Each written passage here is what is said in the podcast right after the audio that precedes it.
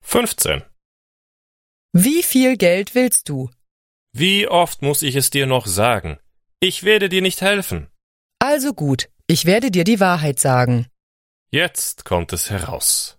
Mein Bruder hat gerade viel Geld bekommen von einem Verwandten, der gestorben ist. Und was hat das mit mir zu tun? Ich möchte nur sicherstellen, dass er nicht verheiratet ist oder in einer Beziehung mit diesem Mädchen lebt. Aber warum ist das für dich wichtig?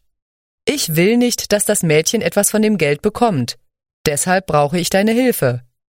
Auch wenn sie zusammenleben, ich glaube nicht, dass sie Anspruch auf das Geld hat. Was weißt du über solche Dinge? Du bist doch sicher kein Anwalt.